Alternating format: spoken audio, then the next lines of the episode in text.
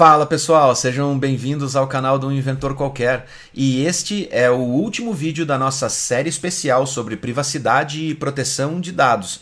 Este é o vídeo onde nós vamos dar seis dicas a respeito de como você deve se proteger na internet e como você pode se prevenir contra as consequências do vazamento que aconteceu agora no início de janeiro, que expôs mais de 223 milhões de brasileiros. Eu sou Wesley Milan, sou programador há 33 anos e especialista em plataformas de alta performance para a internet. E vamos para o vídeo.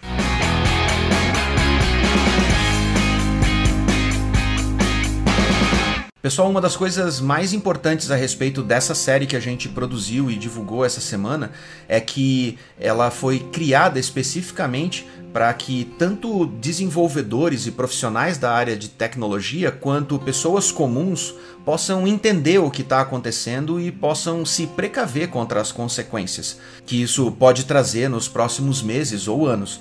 Então é muito importante que você divulgue esse vídeo e passe ele para as pessoas que você acha que precisam dessas informações, porque nem todo mundo consegue encontrar ou tem o interesse de ir atrás dessas informações para poder se prevenir e se proteger contra isso. Se você perdeu os primeiros vídeos dessa série, os links estão aqui na descrição. No primeiro vídeo dessa série, nós falamos sobre a Lei Geral de Proteção de Dados e sobre o cadastro positivo. No segundo vídeo, nós falamos sobre a história polêmica da mudança dos termos de privacidade do WhatsApp.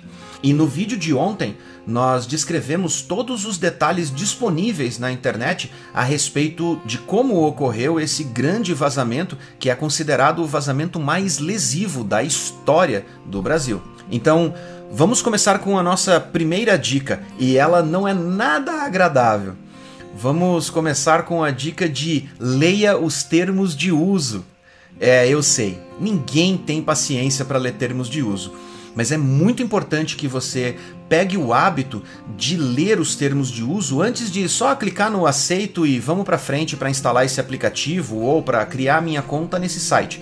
Os termos de uso deixam claro para você o que aquela empresa vai fazer com as suas informações e saber como os seus dados vão ser utilizados ou para quem eles serão enviados é muito importante para que você possa se proteger caso essas informações vazem e claro que você também possa entrar com uma ação e buscar os seus direitos. Mas uma vez que você assinou um contrato aceitando que essas informações fossem utilizadas daquela forma, fica muito mais difícil você tentar reclamar depois.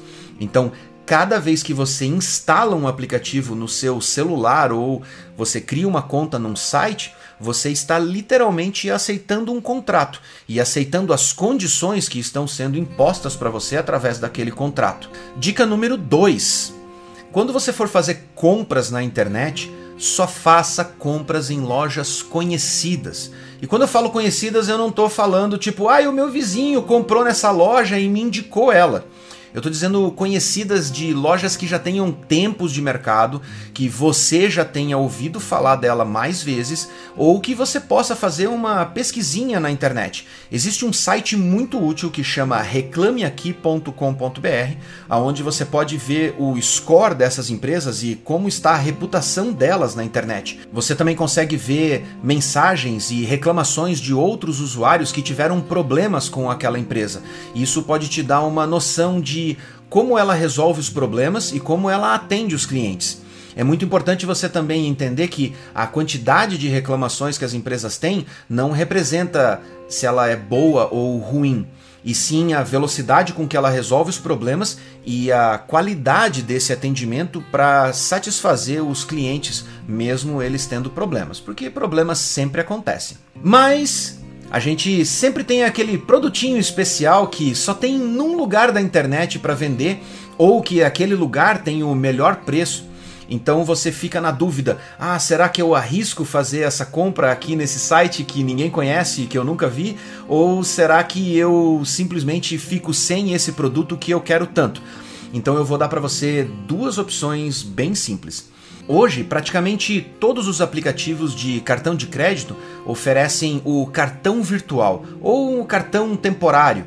é basicamente uma opção para você entrar no aplicativo, clicar e o aplicativo gerar um número de cartão de crédito específico que você vai usar numa única compra. Dessa maneira, se o site clonar o número, ele não vai poder utilizar para consumir o seu limite de crédito do cartão, porque o número só vale para uma única compra e você está protegido se caso aquela informação vazar e alguém tentar fazer mais compras com aquele número de cartão.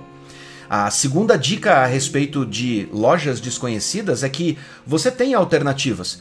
Hoje no Brasil existe um mercado chamado marketplace.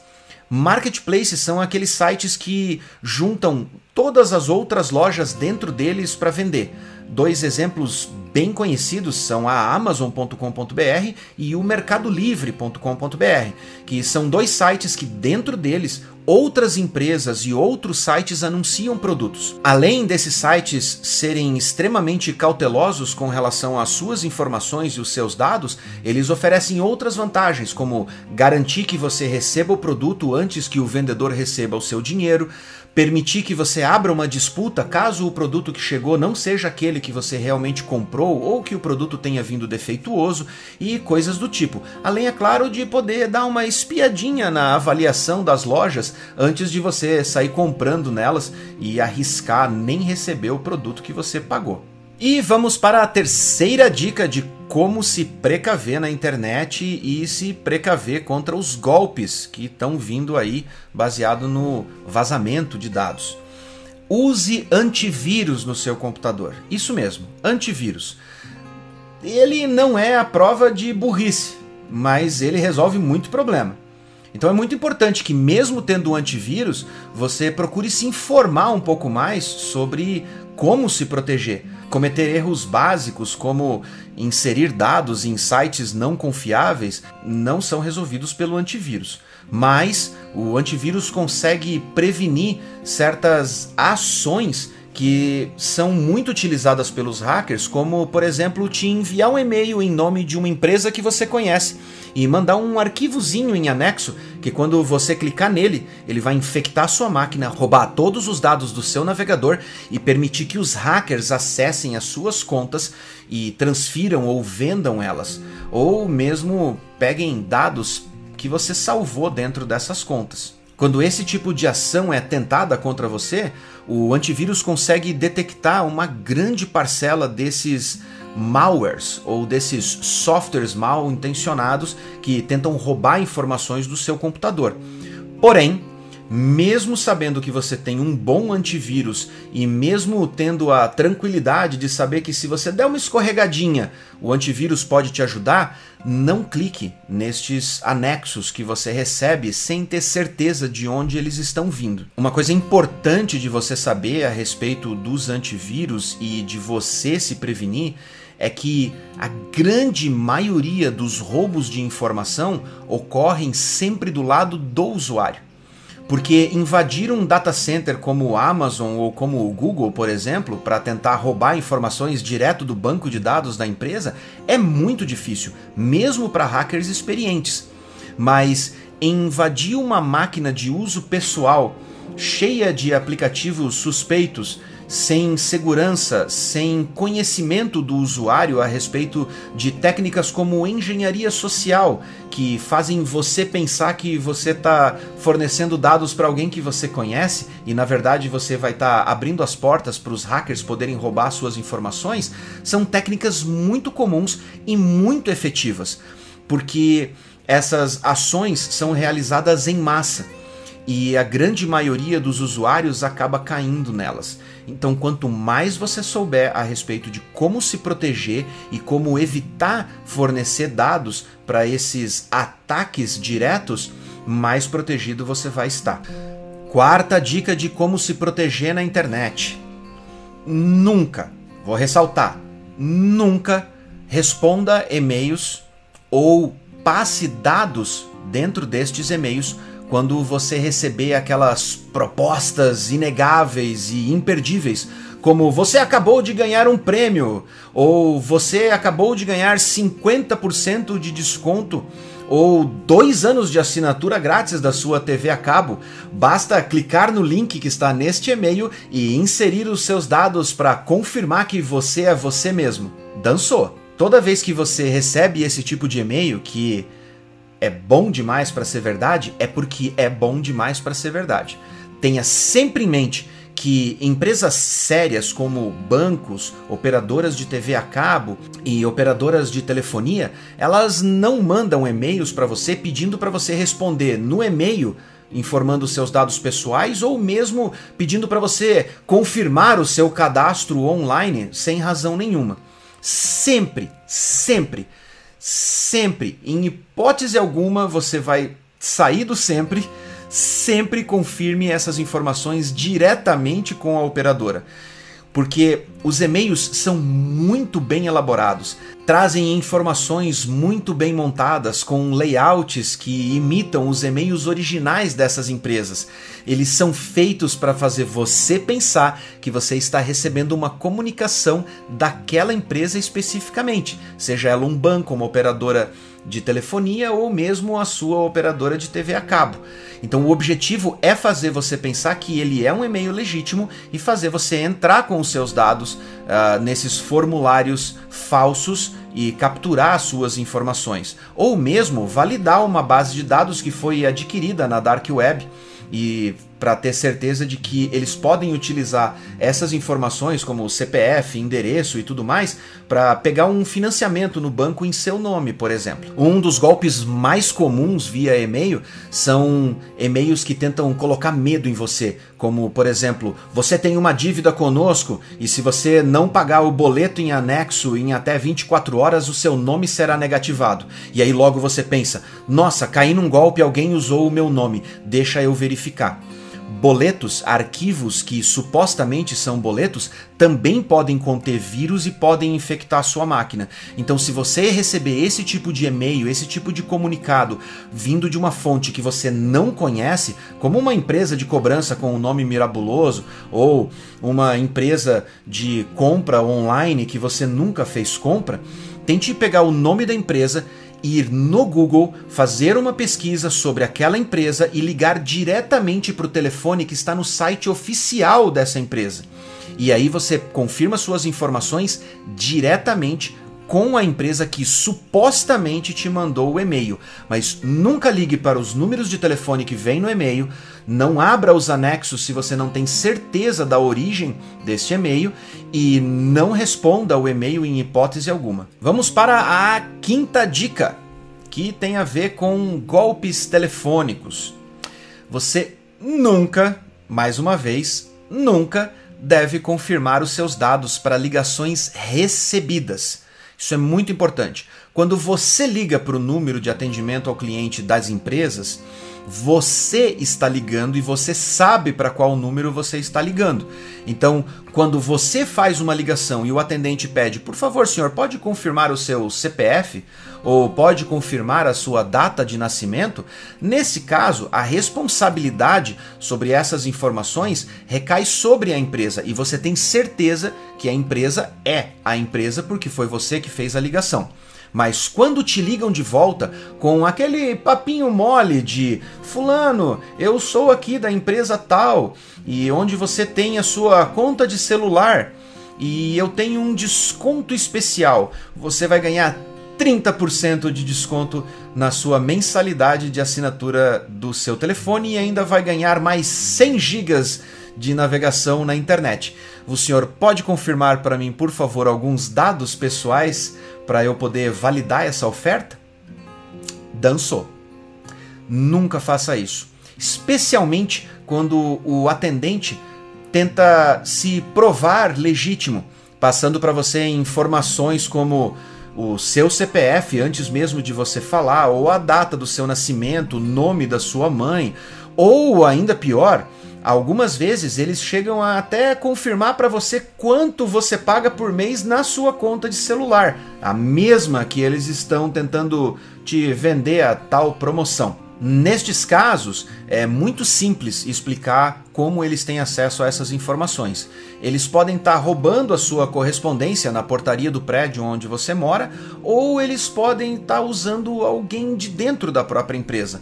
Lembre-se que as lojas que representam as empresas de telefonia elas são basicamente empresas terceiras, elas não pertencem à companhia e os funcionários e, em alguns casos, até mesmo os donos dessas lojas podem estar envolvidos em esquemas de fraude, porque rola muito dinheiro nesse mercado negro e as pessoas, quando estão apertadas, às vezes fazem coisas que elas não fariam em situações normais. Então, previna-se. Mensagens que vêm pelo WhatsApp têm o mesmo cunho. Agora que o WhatsApp oferece contas corporativas para as empresas poderem se comunicar com seus clientes, é muito comum você receber mensagens de contas que são tecnicamente verificadas pelo WhatsApp como contas legítimas, mas isso não quer dizer que aquela conta é legítima da empresa que você pensa. Ela é verificada para um CNPJ qualquer. E a pessoa que está falando com você não necessariamente é daquela empresa. Semanalmente eu recebo esse tipo de ligação e contatos pelo WhatsApp. Em certos casos, a pessoa do outro lado chegou até a se fazer de irritada por eu estar duvidando da integridade dela na ligação. Mas não caia nesse tipo de atuação, porque é exatamente isso que dá a elas legitimidade para poder roubar suas informações. O que eu faço nesses casos é simples ela insiste numa promoção e eu falo: bom, se a promoção está sendo oferecida pela minha operadora, então não vai ter problema nenhum em eu desligar essa ligação e ligar direto para o telefone da operadora, porque se está disponível para minha conta, eu posso ativar ela diretamente através do atendimento ao cliente. Nesses casos, normalmente o golpista desliga na minha cara muito bravo, mas eu escapei de mais uma quando esse tipo de situação acontece.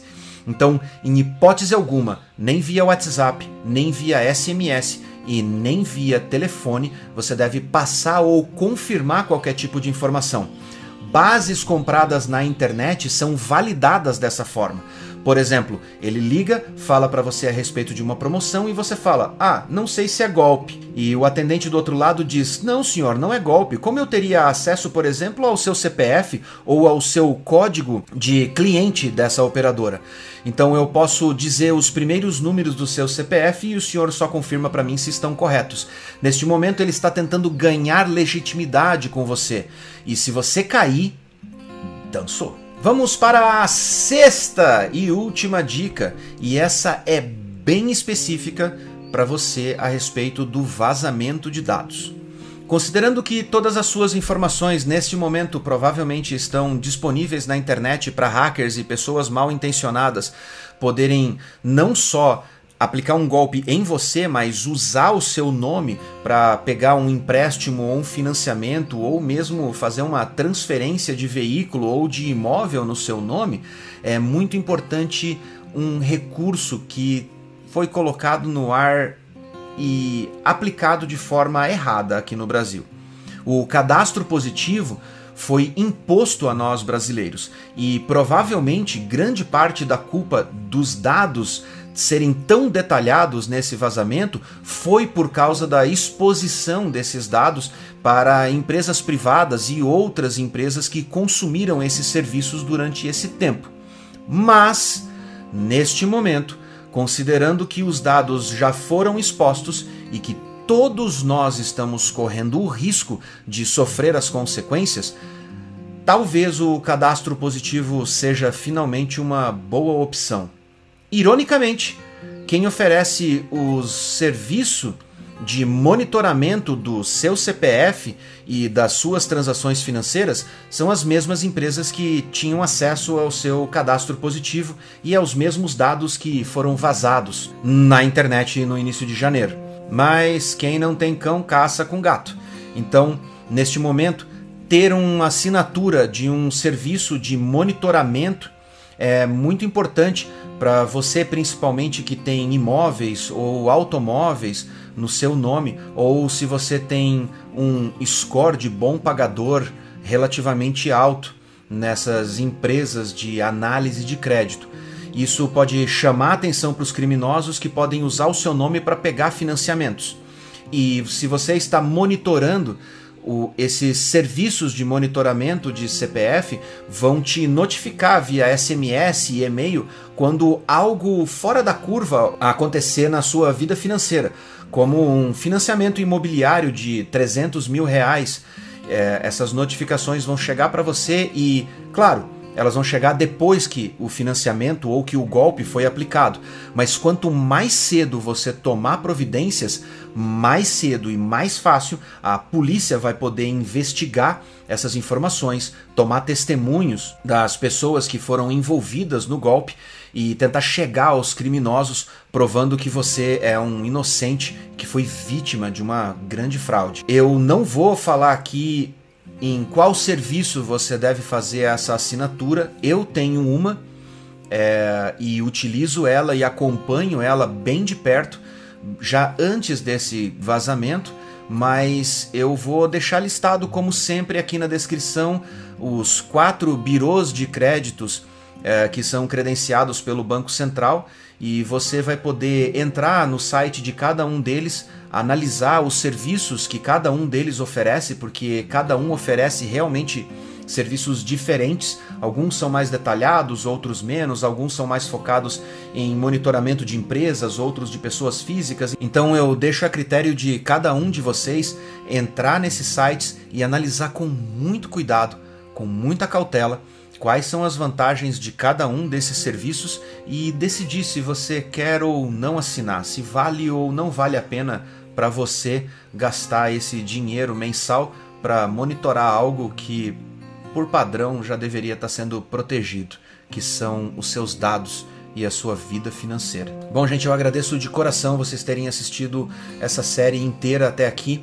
É, essa série foi produzida de coração mesmo, tentando ajudar as pessoas, ajudar você a entender o que, que aconteceu uh, nesse cenário caótico e como se proteger das consequências que isso pode trazer num futuro próximo para todos nós. Eu lamento muito que isso esteja acontecendo e eu espero que vocês fiquem a salvo e que nada de ruim aconteça e que as autoridades consigam tomar providências para nos proteger. Então, muito obrigado e eu vejo vocês no nosso canal com outros vídeos e espero que com notícias melhores.